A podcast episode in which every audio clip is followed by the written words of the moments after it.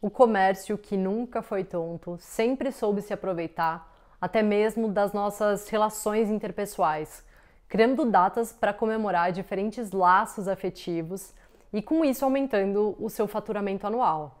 Tá aí o Dia das Mães, dos pais, das crianças, dos avós e até mesmo dos cachorros para provar isso.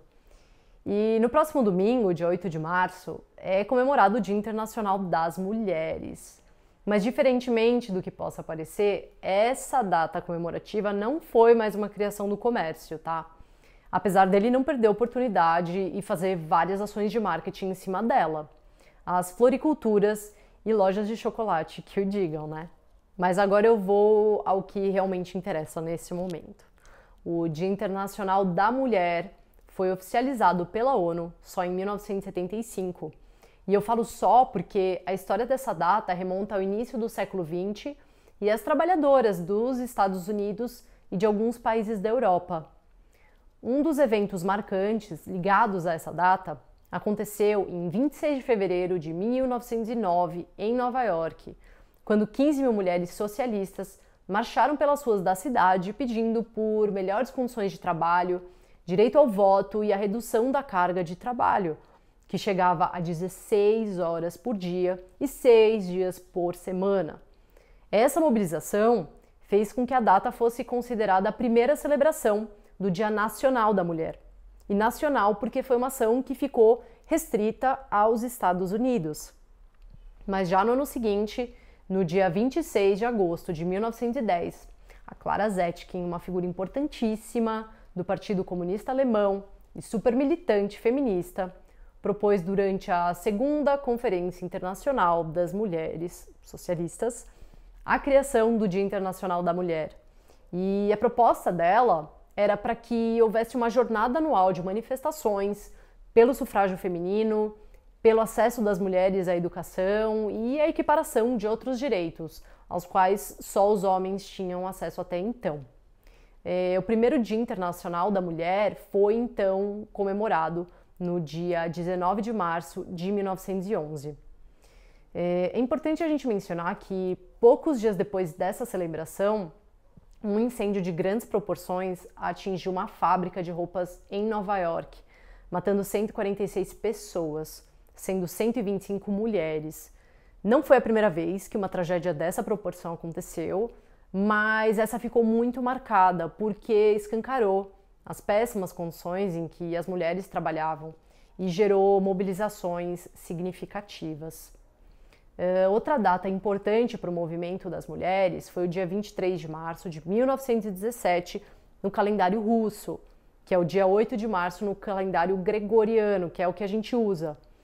E, nesse dia, um grupo de operárias russas foi às ruas protestar contra o desemprego, a escassez de alimentos e produtos, e as condições precárias pelas quais a Rússia passava, que é, era um efeito colateral da Primeira Guerra Mundial. Inclusive, essa manifestação das mulheres foi o pontapé inicial para a Revolução Russa, já que elas conseguiram mobilizar vários operários metalúrgicos, o que fez com que o movimento ganhasse corpo. É, bom, mas esse é um tema para ser explorado em outro vídeo passado mais de um século de todos esses acontecimentos, é, a questão trabalhista, que foi estopim para essas manifestações protagonizadas pelas mulheres, ainda é uma das pautas levantadas pelos movimentos feministas. O tema ganhou ainda mais visibilidade nos últimos anos, com as milhares de denúncias que mulheres que ocupam os mesmíssimos cargos que os homens, e só que ganham um salário muito inferior né? Sem contar os casos de discriminação por gênero e de assédio sexual no ambiente de trabalho. É, e aqui eu me refiro a uma situação genérica vivida por mulheres em geral. Porque se a gente olhar para aquelas que estão nas camadas mais pobres e marginalizadas, o cenário é ainda mais desolador. Na falta de uma, essas mulheres têm uma dupla ou até tripla carga de trabalho sendo que a maioria trabalha em condições extremamente precárias, sem o respaldo de leis trabalhistas que garantam alguma estabilidade e ainda sob uma carga de preconceito e sexismo enorme. Mas para além dessas pautas trabalhistas, É, hoje, as manifestações que acontecem no dia 8 de março trazem outras reivindicações urgentes. E aqui eu me refiro à legalização do aborto, ao fim da violência contra a mulher e ao combate ao feminicídio, que faz pelo menos três vítimas por dia, colocando o Brasil em quinto no ranking mundial de feminicídios. É, e nesse ano, o dia 8 de março também vai ser palco para o grito de mulheres contra esse presidente misógino e fascista que nutre um claro desprezo pela democracia, pelas mulheres, a quem ele se refere como resultado de uma fraquejada, e pelas minorias, como a gente vê nos constantes ataques à população LGBTQI, os indígenas e os negros. É, a data, esse ano, ainda vai celebrar mulheres que foram mortas de forma violenta em função dessa cultura machista e patriarcal que está tão encravada na nossa sociedade. Por isso, é muito importante que a gente exija serviços públicos de proteção à vida da mulher, já que no ano passado esse governo decidiu zerar os repasses para o programa de combate à violência contra a mulher.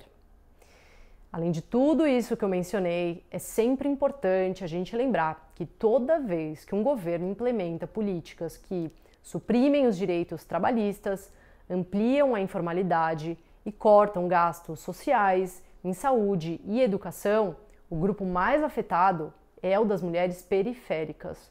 E é isso que está acontecendo mais uma vez. Como deu para notar, a lista de motivos para a gente ir para as ruas nesse 8 de março é bem extensa. Então aproveita que ainda faltam alguns dias. Já vê aí se vai rolar alguma manifestação na sua cidade. Chama suas amigas, a família e bora ocupar as ruas para defender os nossos direitos, a nossa vida e a democracia. É, e se você chegou até aqui no vídeo e acha que tudo que eu falei faz sentido, compartilha ele e também se inscreve aqui no canal para acompanhar os próximos vídeos. Um ótimo 8 de março para todas nós e até semana que vem. Tchau!